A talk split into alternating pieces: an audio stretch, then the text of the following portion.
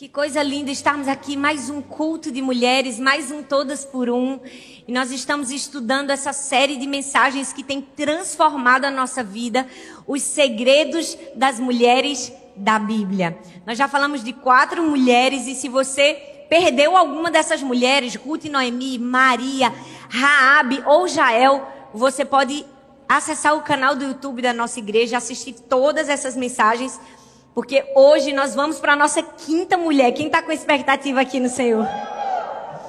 Hoje nós vamos falar sobre uma história incrível e muito especial. Hoje nós vamos falar sobre Lia e o segredo de superar a rejeição.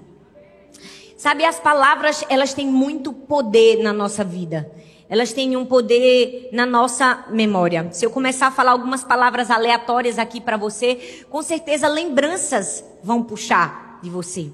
Se eu falar a palavra pai, mãe, infância, escola, palavras trazem memórias para gente. E se eu falar a palavra rejeição? Essa palavra provoca um silêncio na gente, porque ela nos remete a lembranças que não queremos trazer de volta lembranças que não queremos reviver. A palavra rejeição nos leva a um lugar de onde nós queremos fugir. E eu não sei se você sabe, mas a palavra rejeição vem do latim reisere. Sabe qual é o verdadeiro significado da palavra rejeição? Significa atirar de volta, empurrar de volta, estar longe das pessoas, manter distância. Imagina comigo, alguém joga uma bola para você e você vu, empurra de volta. Alguém joga um objeto para você e você vu, empurra de volta. É exatamente assim que se sente uma pessoa que é rejeitada. Ela se sente como alguém sendo empurrado à distância das pessoas. A rejeição é algo que ninguém está preparado para viver mas que talvez todas nós aqui em algum momento da vida já experimentamos. É por isso que essa palavra ela é muito preciosa, talvez uma das mais preciosas que eu já ministrei. E é por isso que eu quero que você preste muita atenção, em primeiro lugar, e em segundo lugar que você abra seu coração. Que você não venha para cá com a síndrome da bailarina, não é? Porque todo mundo em algum momento da vida experimentou algum momento de rejeição, né? Só a bailarina que não né? Só a bailarina que não tem, só a bailarina que nunca experimentou rejeição. Porque às vezes a gente se fecha numa capa e diz: nunca passei por isso.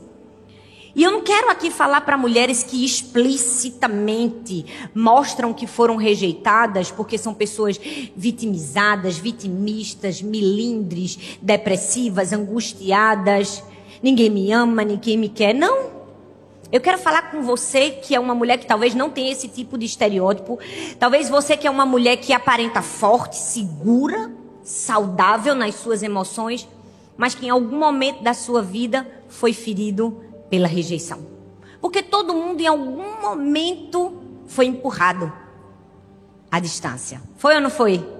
Todo mundo em algum momento queria ser abraçado e acolhido, mas foi empurrado. Eu vi uma pesquisa de um escritor que diz que a maioria dos grandes líderes do mundo tem uma coisa em comum. A maior parte deles sofreu rejeição. Não é incrível isso? Você sabia que de todos os grandes empresários e pessoas milionárias e pessoas que alcançaram o sucesso humano, mais de 75% delas passaram privações emocionais.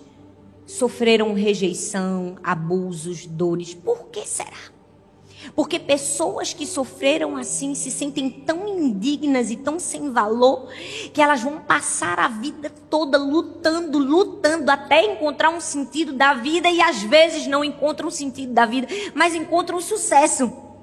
Porque batalharam muito para mostrar que eles eram capazes. Porque batalharam muito para mostrar aquilo que os outros não conseguiram ver. É por isso que nós precisamos ter muito cuidado e atenção com momentos que nós passamos na nossa vida. Porque rejeição, como eu disse, é uma coisa que ninguém está preparado para viver. Mas que todo mundo em algum momento viveu. E mais do que isso, a rejeição provoca sofrimento na nossa vida. Eu não sei se você sabe, mas uma ressonância magnética feita no cérebro do ser humano provou cientificamente que a área do cérebro que é ativada quando sente dor física é a mesma área do cérebro ativada quando a gente sente a dor da rejeição. Ou seja, ser rejeitado dói, literalmente. Ser rejeitado provoca dor dentro de nós.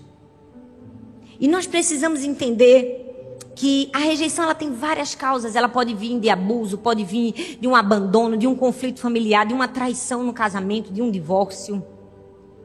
A rejeição tem várias fontes, mas nós precisamos ter muito cuidado. Porque a Bíblia nos diz em Isaías capítulo 61, versículo 3, que o seu povo deveria se tornar como árvore de justiça. O que isso significa? Que nós todas somos como uma árvore, mas nós temos um alicerce, as nossas raízes estão em cima de um alicerce. Esse alicerce é o que vai garantir o fruto que a gente dá. Logo, se o nosso alicerce, se as nossas raízes estão fundamentadas na rejeição, numa autoimagem distorcida, na vergonha e na culpa, os nossos frutos serão resultados daquilo que a nossa árvore está enraizada. Os nossos frutos serão angústia, tristeza, autopiedade, ansiedade, preocupação, vitimismo. Mas se as nossas raízes estiverem fundamentadas, fincadas, baseadas na aceitação e no amor de Deus incondicional por nós, os nossos frutos serão o quê? Galatas 5:22, alegria, paz, bondade, domínio próprio, longanimidade. Você consegue compreender a importância de entender em qual solo está enraizado a nossa árvore? É por isso que hoje eu quero compartilhar com você isso. Você precisa parar aí no seu lugar e pensar: eu sou uma árvore. Aonde está a minha raiz? Onde eu estou fundamentado? Na rejeição? Eu estou tirando a seiva daquilo que me aconteceu ou estou fundamentado na aceitação e no amor de Deus? Se talvez você está fundamentado na sua rejeição, hoje eu quero te convidar a sair deste lugar. Hoje eu quero te convidar a ir por um lugar de aceitação e de amor que só Deus pode preencher na nossa vida. Quantas estão preparadas para isso? Amém, gente? Mas vocês estão aqui, gente? Amém, minha gente? Então diz amém, glória a Deus. É isso aí, pastor. Aleluia. Quantas estão preparadas? Tiaguinho pode até tocar um pouquinho mais alto? Para animar a gente. É ou não é? Bem pouquinho, viu, Tiaguinho? Hoje eu quero falar sobre uma mulher que enfrentou rejeição em quase todas as esferas da sua vida. E por causa da rejeição que ela enfrentou, ela criou ídolos em seu coração. E quase, quase, quase por pouco, ela não passou a vida dela toda dependente desses ídolos. Graças a Deus. Que mesmo que no fim ela encontrou superação em Deus, a história dela foi totalmente transformada. O nome dessa mulher é Lia. Lia foi a primeira esposa de Jacó, irmã de Raquel. Lia nos deixou um exemplo lindo, gente. Lia nos deixou o exemplo de que Cristo pode nos encontrar, não importa o pior lugar de adversidade que a gente esteja. Ele nos encontra e muda o curso da nossa história. Lia nos ensina que a vida às vezes vai nos colocar numa escola de sofrimento e se a gente souber passar bem pela escola do sofrimento, a gente vai receber, a gente vai gerar frutos poderosos para Deus. Hoje eu quero te ensinar sobre essa escola de Lia, a escola do sofrimento, a escola da rejeição, para que eu e você possamos aprender a viver a verdadeira liberdade que há em Cristo Jesus. Então eu tenho três preciosas, e quando eu digo preciosas, são preciosas. Três preciosas lições para te dar, para você superar a rejeição três lições que nós aprendemos com Lia. Se você quiser anotar, você pode anotar, mas eu quero que você deixe cada uma dessas verdades encravadas no seu coração. Que eu tenho certeza que a sua vida nunca mais será a mesma depois que você ouvir e praticar a palavra de Deus que nós vamos ministrar essa noite. A primeira lição que nós aprendemos é que para superar a rejeição, a gente precisa destruir os ídolos no nosso coração. Misericórdia, pastora. Rejeição, a gente sofre, sofre, o povo abandona a gente, deixa a gente no mal. E a senhora ainda diz que o problema é a gente, é isso mesmo. Pastora, tenha piedade. Não tenho, porque nós precisamos encontrar e encarar a realidade daquilo que nós fazemos com o mal que nós sofremos. Infelizmente, quando sofremos rejeição, muitas de nós sofremos e temos como consequência colocar ídolos em nosso coração. Você vai entender o que eu estou dizendo.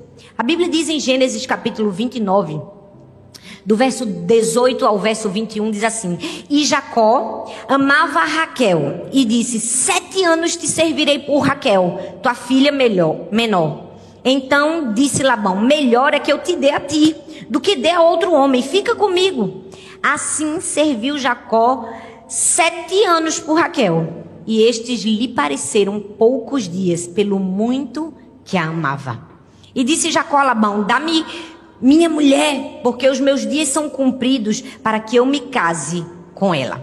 Eu quero recapitular para vocês rapidinho essa história. Essa história tem vários personagens. E o primeiro deles é Jacó. Todo mundo sabe que Jacó tinha um irmão gêmeo, Esaú. Tinha ou não tinha, gente? Só que Jacó de má fé, engana seu pai, rouba a primogenitura do irmão e precisa sair fugido para o meio do deserto. Por quê? Porque ele enganou seu pai, agora ele perdeu o amor da mamãe querida e agora ele se vê sozinho no meio do deserto. E nessa andança dele, ele vai parar onde? Ele vai na, parar na casa de um parente, de um tio dele, parente por parte de mãe, Labão. E a Bíblia diz que quando ele chega em Labão, Labão tinha duas filhas: Lia, que era mais velha, e Raquel, que era mais nova. Mas eu quero que você imagine a cena comigo, porque vocês sabem que eu gosto de imaginar a cena. É ou não é? Jacó estava ali no poço. E os pastores estavam também, esperando outros pastores chegarem para remover uma pedra. E de repente vem Labão. E eu fico imaginando Labão a comitiva dele e todas as filhas. Quando Jacó bate o olho em Raquel, ele se apaixona. Foi amor à primeira vista. Também pudera, gente. A Bíblia coloca Raquel aonde? Lá em cima. A Bíblia diz que ela era bonita de rosto, bonita de corpo. Rapaz, não é para qualquer um, não. Porque se você só for de um dos lados já é bom. Imagina os dois. Ela era bonita de rosto, bonita de corpo.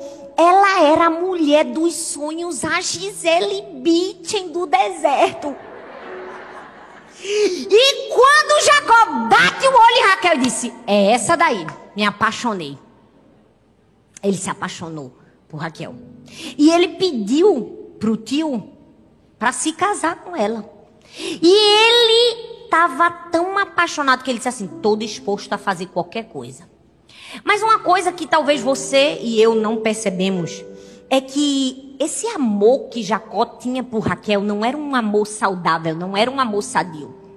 Sabe, o texto diz e prova, e um estudioso da literatura hebraica chamado Robert Alter, ele mostra vários momentos que provam que o amor de Jacó por Raquel não era saudável, era um amor dependente emocionalmente. Por quê, pastora?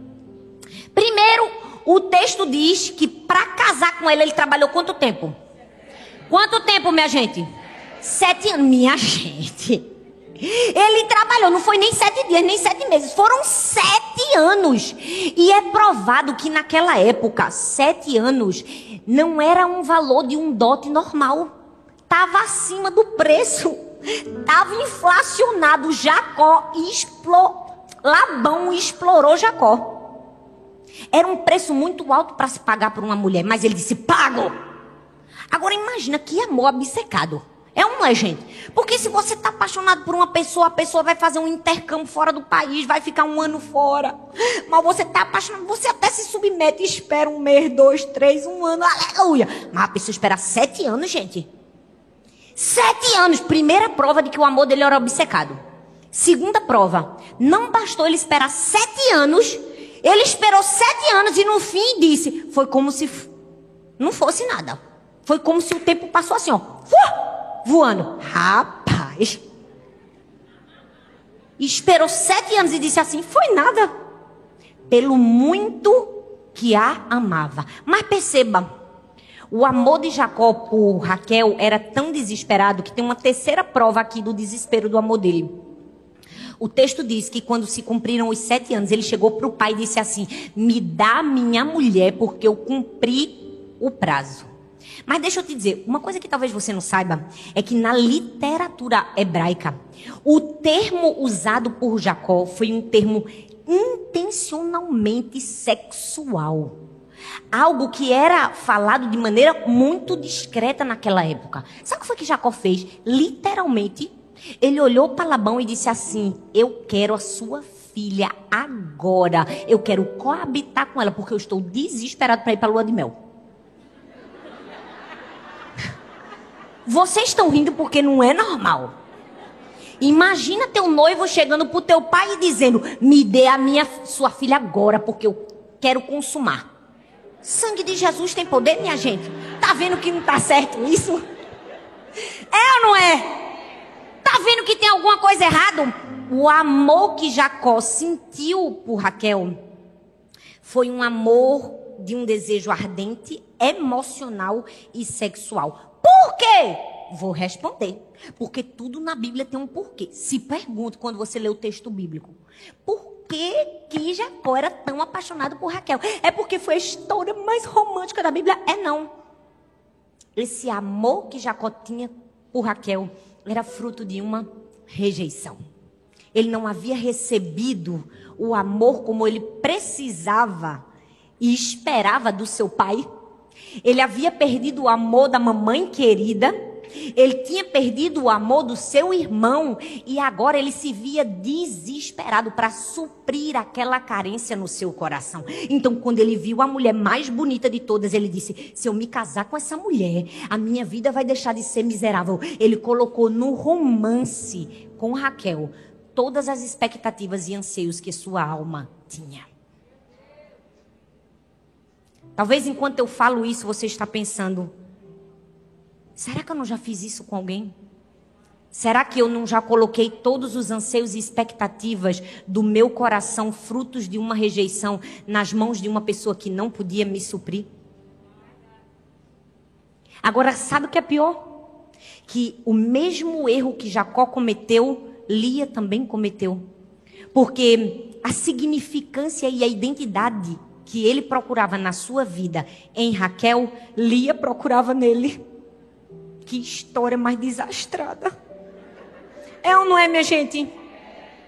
A necessidade de aceitação que Jacó tinha e buscou obcecadamente em Raquel, Lia buscou em Jacó. É triste. Mas nós precisamos entender que toda rejeição pode nos levar a excessos. E todo excesso pode nos fazer colocar ídolos no nosso coração que nunca vão suprir aquilo que só Deus pode suprir. Talvez uma rejeição na sua vida te fez por ídolos no seu coração. E o primeiro, a primeira lição para a gente destruir a rejeição na nossa vida é destruir os ídolos que nós mesmos criamos. Jacó criou Raquel como um ídolo e Lia criou Jacó como um ídolo, porque tinham sofrido rejeição. Qual foi o ídolo que você criou por causa de uma rejeição? Foi uma necessidade de aceitação das pessoas? Foi uma vontade desesperada de vencer na vida de seu chefe mor? Foi uma vontade desesperada de encontrar num parceiro, numa pessoa, realização pessoal? Porque, na verdade, gente, o ídolo e idolatria não é só aquilo que a gente imagina, se ajoelhar diante de uma estátua, não. A idolatria vai muito além disso. Temos ídolo no nosso coração termina destruindo a nossa vida porque começa com alguma coisa boa. Eu preciso te dizer, idolatria começa com uma coisa boa. É algo que a gente gosta, mas a gente faz em demasia e por isso rouba o nosso coração. Talvez você colocou como ídolo no seu coração o seu trabalho. Você trabalha, trabalha, trabalha, porque você quer vencer, você quer estourar e provar para alguém que disse que você não ia estourar que você estourou. Talvez você tá o tempo todo, sai de um namorado, entra no outro, sai de um namorado, entra no outro, porque você quer casar, porque você quer provar que você tem valor para alguém que te abandonou no altar, que te traiu. Qual foi o ídolo que você colocou no seu coração? Fruto da ferida da rejeição. Lia colocou Jacó e Jacó colocou Raquel. Nós precisamos aprender. Nós precisamos aprender a lição de que as pessoas podem até nos complementar, mas elas nunca vão nos validar. A única pessoa capaz de nos validar é o próprio Deus. Nós estamos buscando nas pessoas aquilo que só Deus pode nos dar. Seu marido pode até te completar, mas ele não te valida. Quem te dá a tua identidade, tua essência é teu próprio Pai Celestial. Agora fui abandonada, acabou minha vida. Não acabou sua vida. Sua vida não está atrelada a homem, sua vida está atrelada ao teu Criador. Aquela pessoa que te criou, que te formou, que te deu valor. O seu valor não está na vida de um homem. O seu valor está nas mãos do seu Criador. E ele te diz: Filha, você não perde o seu valor quando homens te abandonam. Meu Deus! Essa é a noite de escamas caírem dos nossos olhos. Essa é a noite de entendermos que talvez a gente está preso num ciclo porque a gente não entendeu como é perigoso a rejeição. Uma vez eu li uma história num dos livros da Joyce Meyer, que agora eu não lembro qual foi. E ela conta que ela estava numa festa de funcionários da sua empresa. E uma das funcionárias estava muito ferida, muito chateada com ela, porque ela não havia falado, a Joyce não havia falado com essa funcionária, mas tinha falado com outras funcionárias. Então, quando a Joyce soube que aquela funcionária estava ferida, ela ficou tão preocupada, e ela ficou angustiada, e ela foi orar, e ela disse: Deus, ela está ela tá se sentindo rejeitada por mim, mas eu nem a menos a vi. Eu nem ao menos, enxerguei essa mulher, Senhor, porque o Senhor não me deixou ver essa mulher. Eu não queria ferir os sentimentos de ninguém. Eu não queria que ela se sentisse mal. Foi aí que Deus respondeu para Joyce Joyce. Você não enxergou essa mulher porque eu ocultei essa mulher de você. Eu não permiti que você enxergasse essa mulher. Porque, na verdade, ela estava colocando o seu valor na sua aceitação. Ela precisa encontrar o lugar de valor e de aceitação que só eu posso entregar para ela.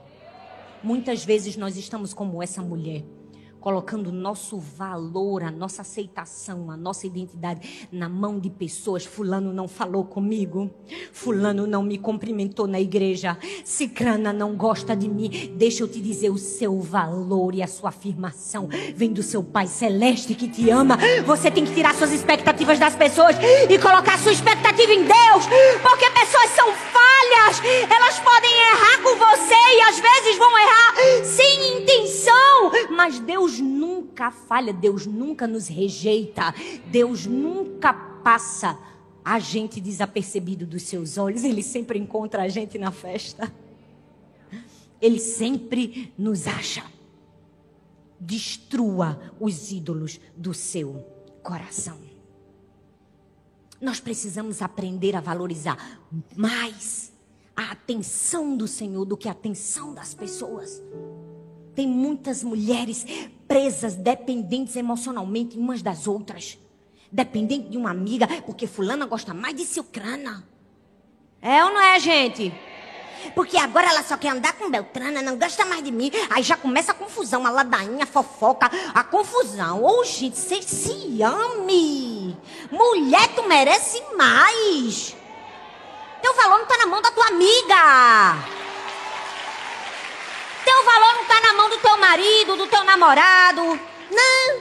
Ah, porque meu marido só quer assistir televisão. Porque meu marido não olha para mim. Porque meu marido, quem, quem, quem. Rapaz, para de mendigar dos homens aquilo que só Deus pode te dar. Às vezes as pessoas estão tão dependentes umas das outras. Por quê? Porque não receberam o amor que deveria de Deus. Porque estão criando ídolos no seu coração. É pesada essa palavra, mas é verdade. Talvez você colocou uma amiga, sua mãe, seu marido, seu pastor, sua pastora, como um ídolo no seu coração. Se a pessoa não deu a paz do Senhor para você, ai meu Deus, estou ferida. Mulher, te ama. Deixa Jesus preencher esse buraco aí. Para de ser feridenta. Passa o metolate aí nessa pereba. Em nome de Jesus. Amém. A gente precisa aprender a destruir os ídolos no nosso coração. Por que, pastora? Por que eu tenho que destruir o ídolo do meu coração? Porque Deus me vê. Hum, talvez você não está entendendo o que eu estou te dizendo. Por que eu tenho que quebrar os ídolos no meu coração? Porque Deus vê a minha dor. Deus enxerga a minha rejeição. Essa mensagem aqui não é para te dizer, seja forte, mulher, supere. Todo mundo um dia já foi rejeitado na vida. Não, não, não. Essa mensagem aqui é para te dizer que a única pessoa capaz de te validar como pessoa é também a única pessoa capaz de validar a sua dor. É Deus. Porque talvez em algum momento da sua vida você diz: ninguém me viu, ninguém conhece minha dor, ninguém sabe o que eu estou passando, ninguém sabe que buraco escuro é esse. Ei, é mentira de Satanás. Deus vê sua dor, Deus conhece sua dor, Deus está enxergando.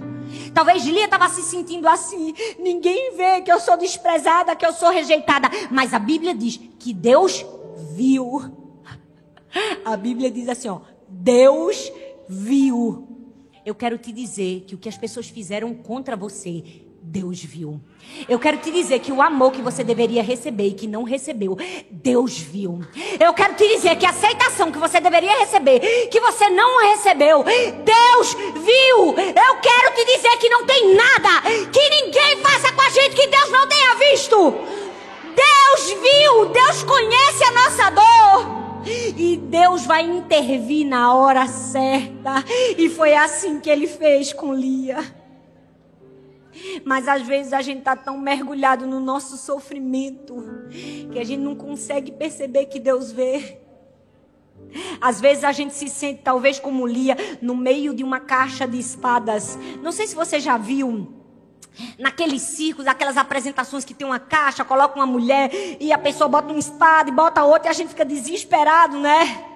Achando que estão furando a mulher. Mas na verdade tem um truque, né? Porque isso é feito no circo. Eu não sei como é o truque. Mas o truque existe. O fato é que às vezes a gente passa momentos na nossa vida que a gente se vê numa caixa de espadas.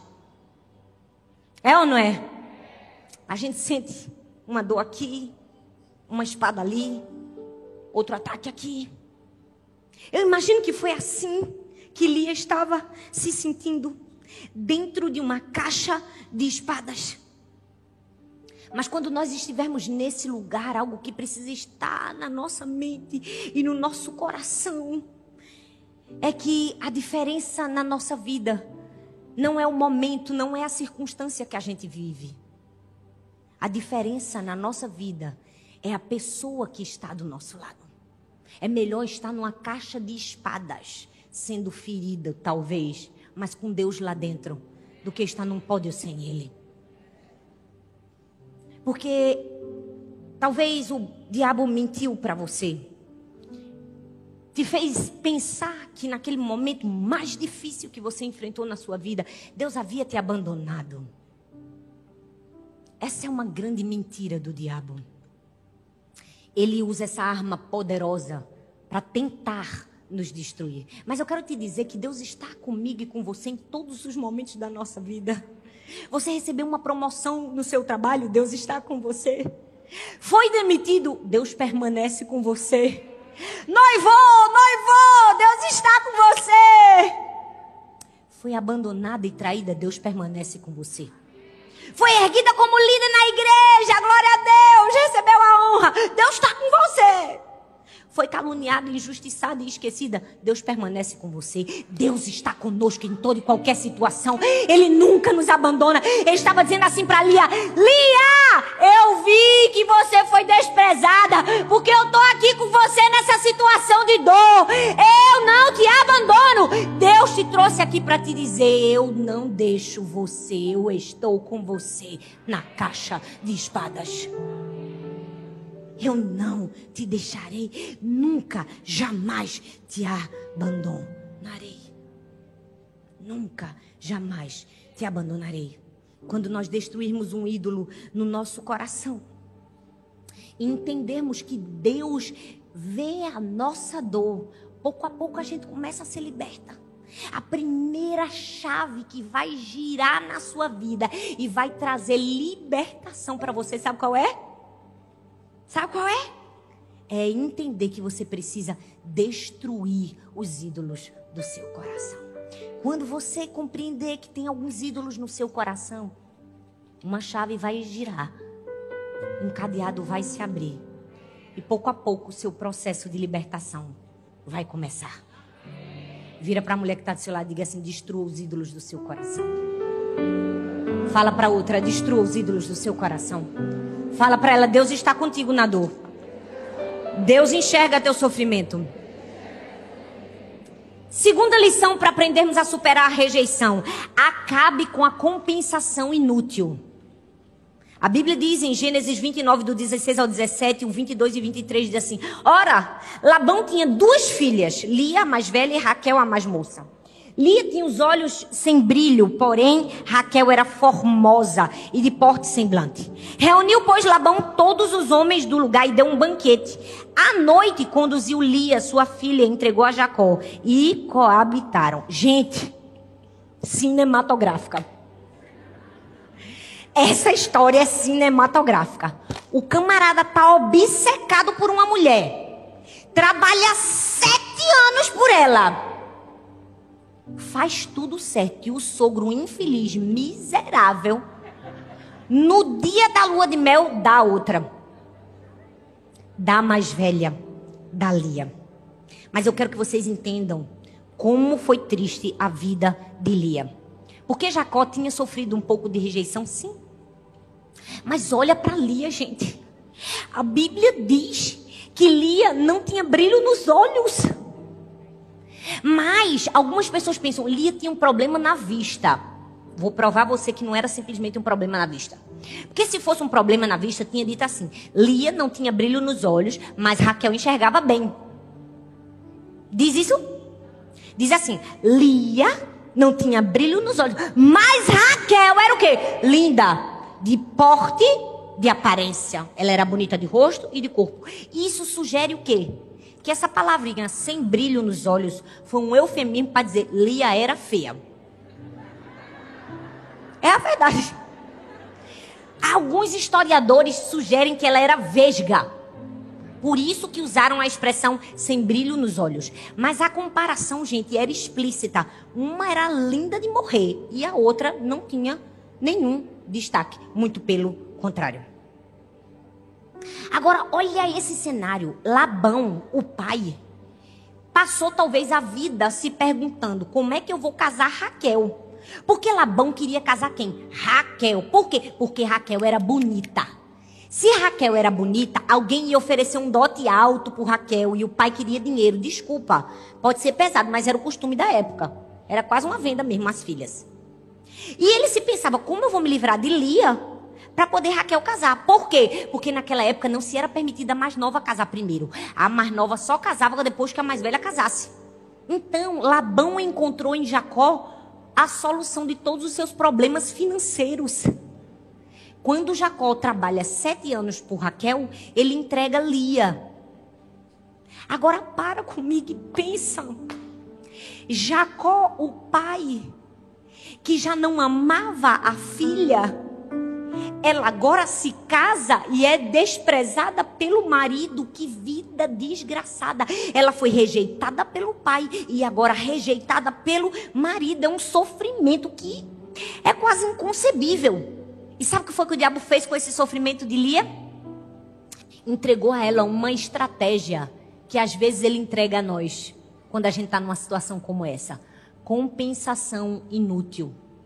É por isso que a segunda lição é acabe com a compensação inútil. Como assim, pastora? Me explica. Às vezes a gente fica tentando compensar a falta que a gente tem com outra coisa. E eu amo perceber que toda compensação é uma obra de Deus, não é uma obra da gente, minha gente. A gente não pode fazer compensação por nós mesmos, a gente tem que permitir Deus fazer a compensação. Por quê? Porque Deus é um Deus de compensação, ele tem um jeito sobrenatural de equilibrar a balança da nossa vida. Quando a gente passa por grandes dores e frustrações, o problema é quando a gente quer fazer essa compensação. A gente não quer deixar Deus fazer a compensação. A gente não quer deixar Deus fazer a justiça. A gente quer fazer com as nossas próprias mãos. Foi isso que Lia fez. Ela disse: Fui rejeitado pelo meu pai. Fui desprezada pelo meu marido. Rejeitada agora pela minha irmã. Vou ter filhos para provar que eu tenho valor para a sociedade. E aí o que foi que ela fez? Danou a ter filho. Porque ela achava que tendo filhos ela encontraria significado e valor. Agora presta atenção que existe uma sequência que mostra no nascimento que se repetiu, no nascimento de cada filho dela. Gênesis 29 e 32 diz assim: E concedeu Lia e deu à luz um filho, chamou de Ruben. Fala comigo, Ruben. Pois disse o Senhor atendeu a minha aflição. Fala comigo, aflição pois agora mesmo me amará o meu marido. Ou seja, ela teve um filho e colocou o nome do filho de Ruben, porque na verdade ela queria que aquele filho só fizesse uma coisa por ela, fizesse o marido dela enxergar ela. Mas a Bíblia diz que mesmo tendo Ruben, Jacó não enxergou Lia.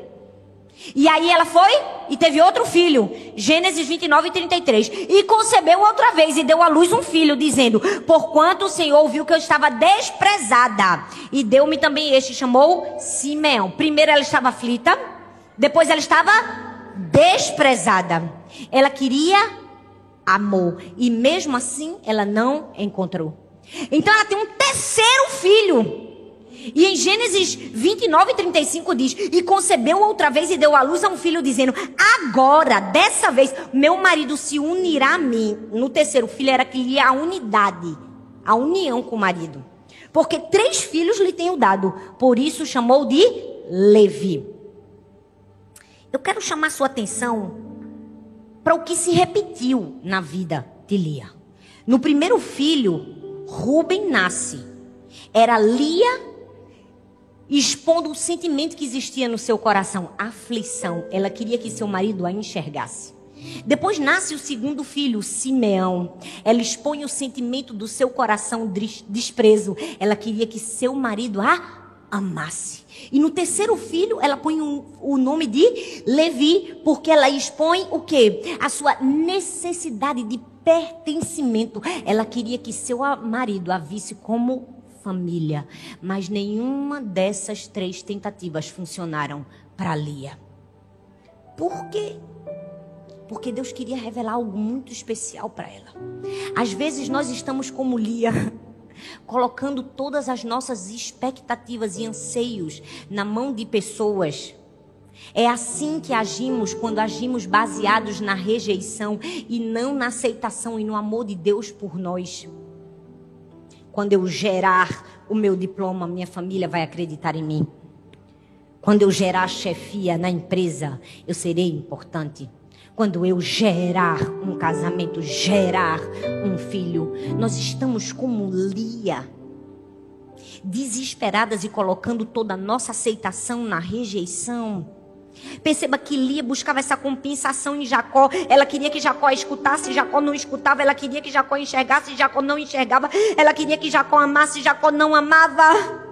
Jacó não fez nenhuma dessas coisas com ela. Por quê? Deixa eu te dizer uma coisa. A bênção e o favor que Deus colocar na sua mão não é para você usar para chamar a atenção das pessoas. Deus tinha dado favor e graça de maternidade a ela três vezes. Mas a bênção que Deus tinha colocado nas suas mãos, ela estava usando para chamar a atenção das pessoas. Deus está aqui hoje te dizendo que o favor e a bênção que Ele colocou nas tuas mãos não é para você usar para aparentar alguma coisa para as outras pessoas. O que você está fazendo com o dom e com o talento que Deus te deu? Será que aquela bênção que Deus colocou na tua mão, o recurso, um filho, um dom, um talento, você está querendo usar como Lia estava querendo usar a bênção de Deus dos filhos para chamar a atenção de um Jacó? Deus está te perguntando hoje o que você está fazendo com o que ele te deu. Você está querendo expor para as pessoas? Você está querendo usar aquilo que ele te deu para ser um perfume nessa geração? Para abençoar a vida de outras pessoas, porque perfume não é visto, perfume é sentido. Nós não estamos aqui para usar o que Deus nos deu para sermos vistos, mas para deixar uma marca no coração de outras pessoas. Lia estava completamente deturpada na sua mente, nas suas emoções. Por quê? Porque ela estava tentando compensar, compensar, compensar, compensar, compensar a falta. E ela não tinha percebido que o maior presente que alguém pode receber vem de Deus, não vem dos homens. O texto diz em Gênesis 30, o verso 1 e o 2 diz assim: Quando Raquel percebeu que não podia ter filhos, ficou com inveja da sua irmã e disse ao seu marido: Dê-me filhos. Dê-me filhos, senão eu morro. Jacó ficou zangado com Raquel e disse: Você está pensando que eu sou Deus? É Ele quem não deixa você ter filhos. Minha gente, que confusão! Aos olhos de Lia, Raquel tinha tudo. Mas aos olhos de Raquel, Lia tinha tudo. Vai entender. Uma querendo que a outra tinha. O texto diz que quando Lia começa a ter filhos, Raquel, que recebia o presente do homem. Raquel que tinha o um amor, que tinha afeto, que tinha carinho, que tinha atenção, que tinha o um amor obcecado de Jacó. Disse assim: Não quero isso só, não. Eu quero os filhos. Me dê filhos. E aí Jacó disse assim: Não posso te dar filhos. Eu não sou Deus para te dar aquilo que só Deus pode dar. Você já percebeu que às vezes a gente está querendo o que Deus, o que o homem deu para o outro, quando o que Deus deu para a gente é superior? Eu vou te perguntar de novo. Você já percebeu que às vezes a gente está querendo o que o homem deu para o outro, quando o que Deus nos deu é superior? Lia estava querendo o amor que o homem podia dar, que Jacó tinha dado a Raquel, mas Deus estava fazendo Lia enxergar que o presente que ele tinha dado a ela era muito maior os filhos que ela tinha recebido, Jacó não podia dar ali a Raquel. O que o homem pode te dar nunca vai suprir o que só Deus pode te dar. Para de procurar nos presentes do homem o que o presente de Deus é muito superior. Nós precisamos abrir a nossa mente e entender que o presente de Deus supera espera. E quando nós entendermos isso, quando a gente acabar com cada compensação inútil da nossa vida, a gente vai viver e começar a experimentar um processo de libertação. Então, primeiro, a gente acaba com os ídolos do nosso coração. E depois a gente faz o que, gente? A gente acaba com as compensações inúteis com o desejo de querer fazer do nosso jeito e ter as coisas do nosso jeito, sem esperar Deus fazer por nós. E em último lugar, o que é que a gente precisa fazer para superar a rejeição? A gente precisa conhecer o amor verdadeiro. Eu vou dizer de novo para você: a gente precisa conhecer o amor verdadeiro. Eu quero ler o texto de novo para você com dois padrões diferentes: o padrão da velha Lia e o padrão da nova Lia. Gênesis 29, do 31 ao 25, fala da velha Lia. Olha a velha Lia. Quando o Senhor viu que Lia era desprezada, fez com que ela fosse fecunda, ao passo que Raquel era estéril. Assim, Lia ficou grávida e deu à luz um filho, que deu o nome de Ruben, e disse: O Senhor viu a minha aflição, pois agora o meu marido vai me amar. Ficou grávida outra vez, deu à luz um filho. O Senhor viu que eu era desprezada e me deu mais esse filho, e deu o nome de Simeão. Lia ficou grávida outra vez e deu à luz um filho, e disse: Agora dessa vez meu marido se unirá a mim, porque dei a ele três filhos, por isso deu o nome de Levi. Quem era essa? A velha Lia. Fala comigo, a velha Lia. Aí agora surge a nova Lia. A Lia que conheceu o amor verdadeiro. Diz assim: Mais uma vez ela ficou grávida. Pela quarta vez. Só na quarta gestação, Lia conheceu o amor verdadeiro. E deu à luz um filho. Então disse: Desta vez louvarei ao Senhor. E por isso lhe deu o nome de Judá. E depois disso, não teve mais filhos. Meu Deus. É um fim apoteótico, é ou não é, minha gente? Minha gente, pelo amor de Deus, não sei se vocês perceberam uma coisa. Oh, eu não sou Marcelo Rezende, não, mas foca em mim agora. Foca em mim!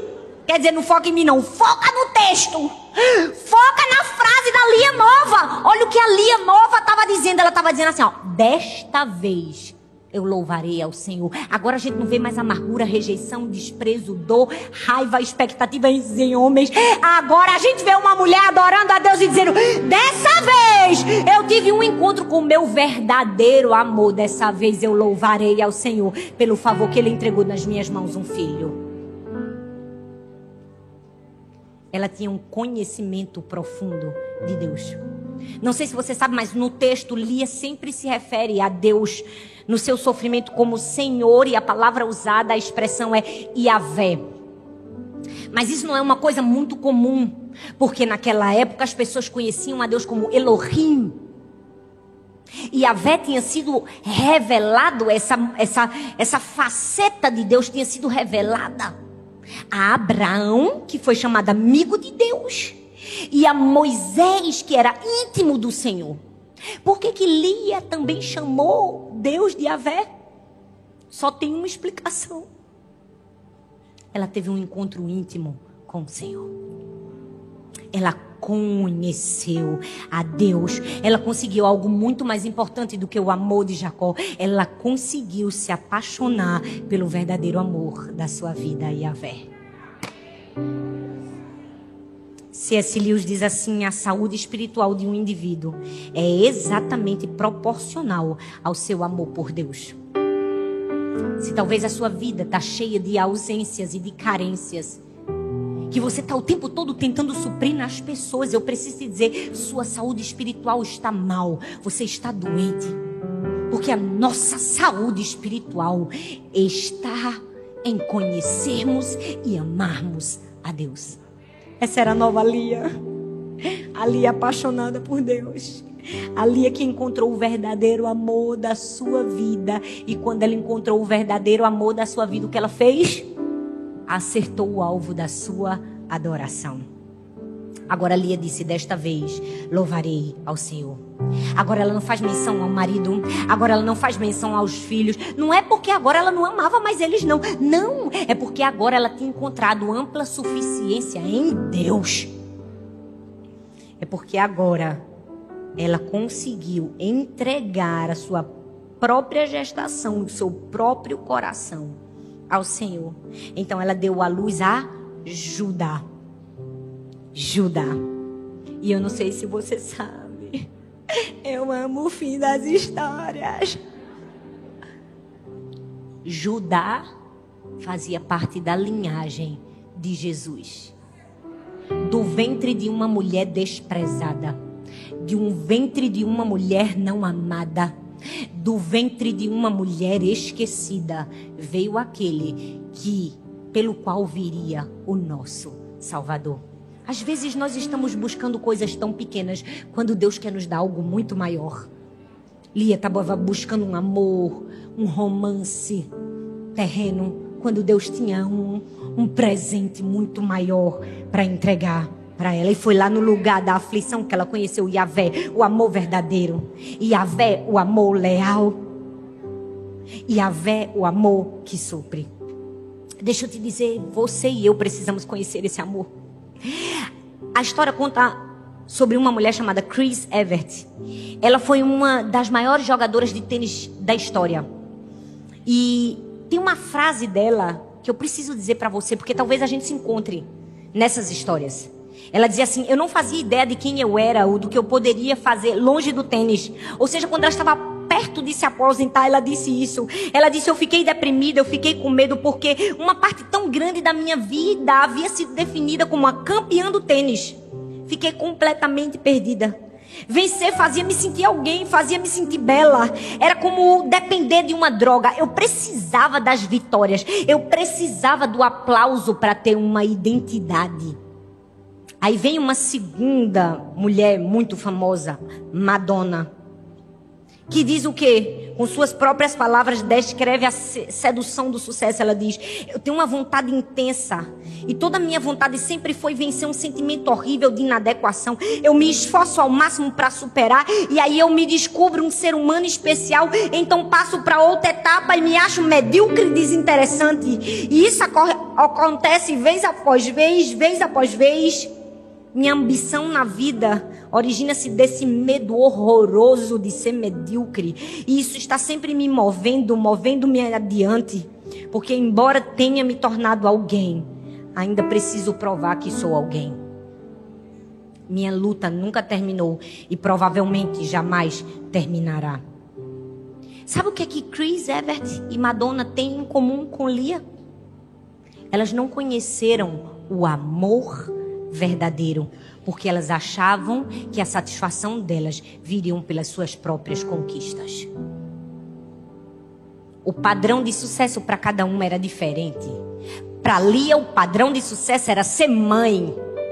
Ter filhos ia fazê-la se sentir amada. Para Chris, o padrão de sucesso dela era ser campeã. O pódio a faria amada. Para Madonna, o padrão de sucesso era ser uma artista fora da média. O topo das paradas a fazia, faria ser amada. Mas o que Chris e que Madonna fizeram foi a mesma coisa que Jacó fez. Elas se deitaram com Raquel, que era o símbolo do sucesso. E quando se levantaram, enxergaram que quem estava na cama era Lia, a frustração. Você consegue perceber que às vezes a gente está desesperadamente buscando sucesso e quando a gente se dá conta, a gente percebe que essa busca do sucesso só se transformou em frustração.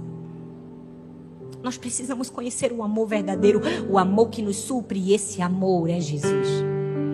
Só Jesus pode nos suprir. Eu quero mostrar para você o que acontece com Lia, o que acontece com você quando você dá voz à sua rejeição.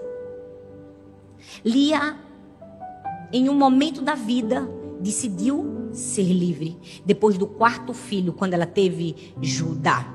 E eu amo que o texto diz assim: depois disso, ela não teve mais filhos. Por que, que ela não teve mais filhos? Porque era como se Deus estivesse dizendo: aprendeu a lição aprendeu que não são os filhos que suprem você, sou eu que supro você. Ela encontrou liberdade quando ela conheceu o verdadeiro amor da sua vida.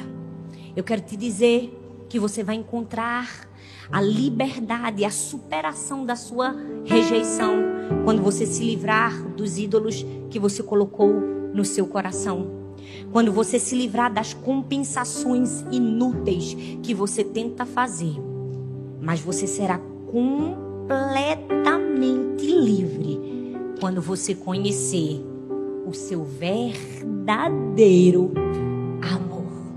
Quando você entender que o amor da sua vida que te supre é Deus. Sabe o que é que vai acontecer? Lia vai ser liberta. Lia vai sair da prisão. Essa Lia que existe em você, depressiva, angustiada, ansiosa,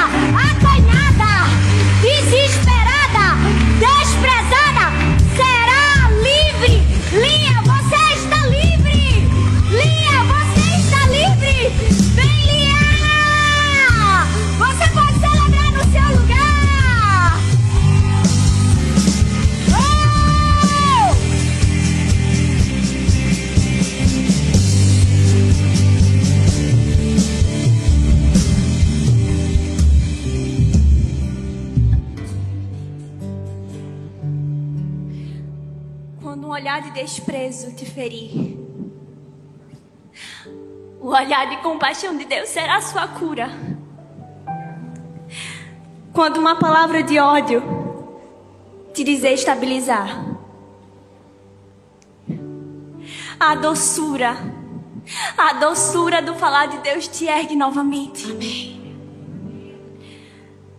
Quando a falta de um abraço te entristecer. O colo, o colo do Espírito Santo trará sua alegria mais uma vez.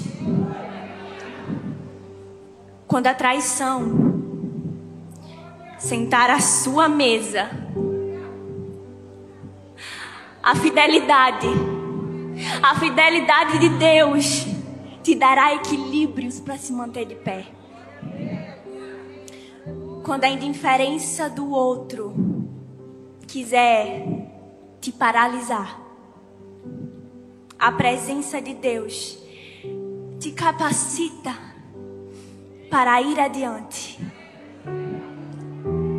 Quando a rejeição de alguém quiser apagar o seu valor,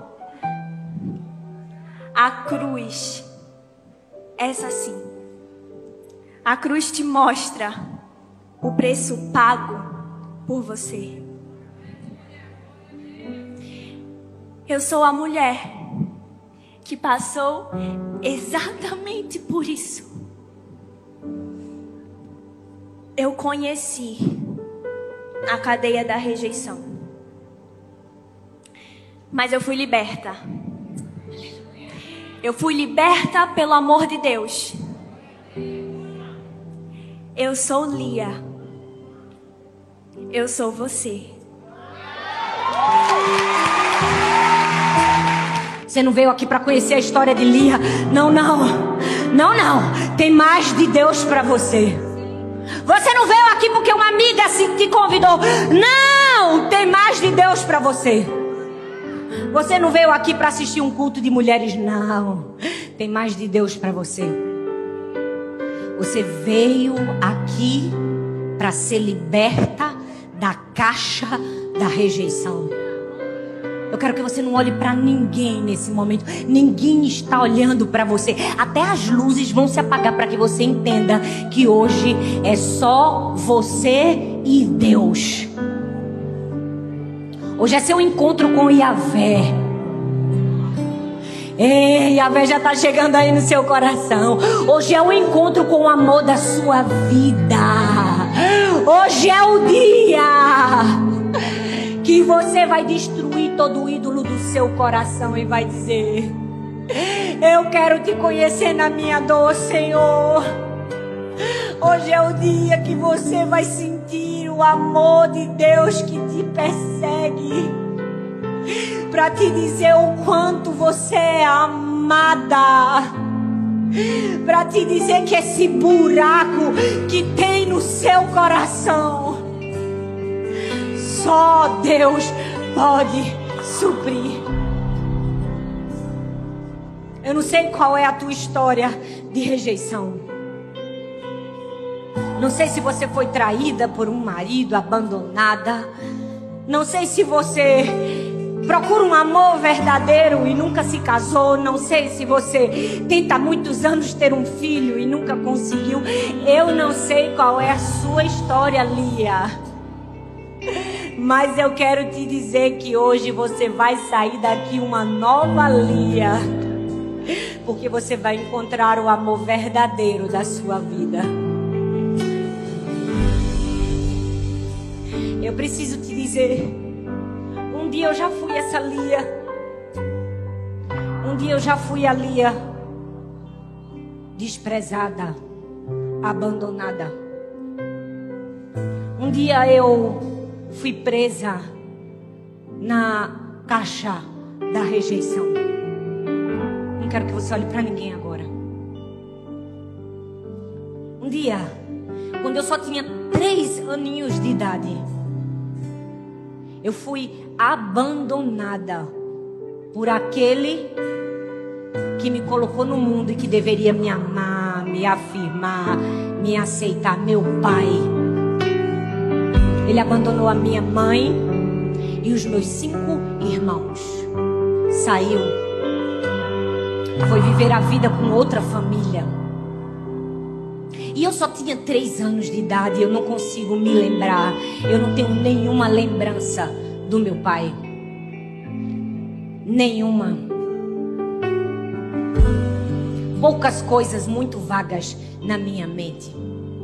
E eu sofri por muito tempo uma rejeição que era como uma espada ferindo o meu coração. No dia dos pais, eu só queria ter um pai para dizer assim: Parabéns, papai, eu amo você. Eu era aquela que fazia o jogral para os pais das outras crianças, porque o meu pai não estava na plateia para ouvir meu jogral.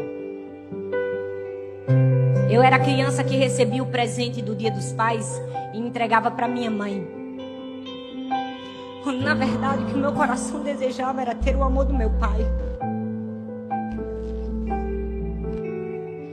E eu sofri tanto tempo com essa dor, essa dor da rejeição, que talvez você também sofreu.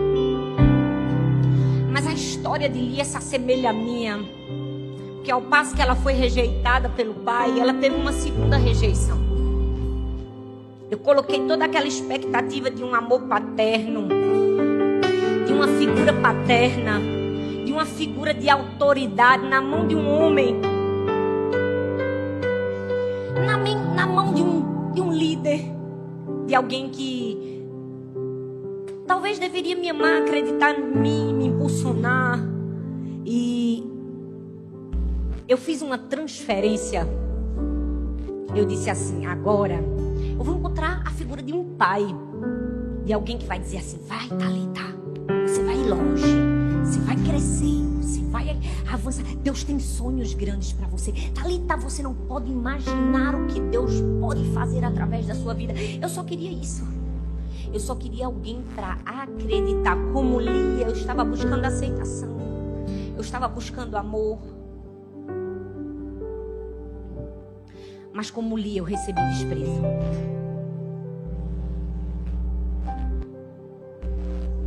E eu passei por uma segunda dor, uma segunda rejeição. Eu passei anos a fio tentando conquistar o amor e a aceitação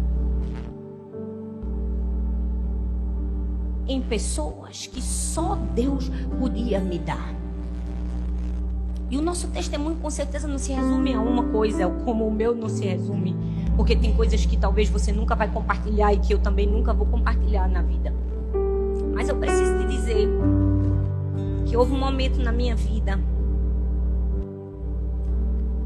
um momento de dor.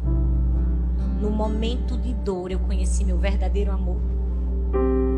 No momento de perda eu conheci quem me amava e nunca me abandonou nas piores circunstâncias da minha vida. Quando a minha filha morreu e eu fiquei sem chão pensando, mas um amor se foi. Eu conheci o amor que não me abandonou.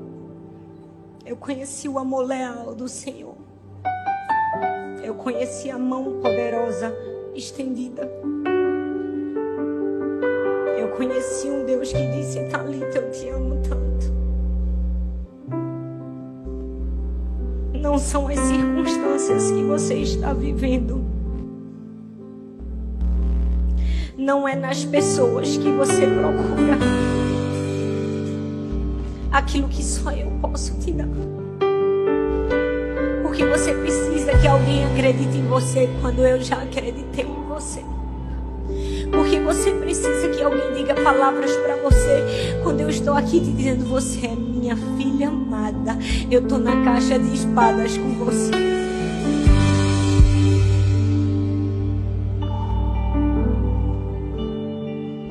Aquele encontro com o amor da minha vida mudou a minha vida completamente.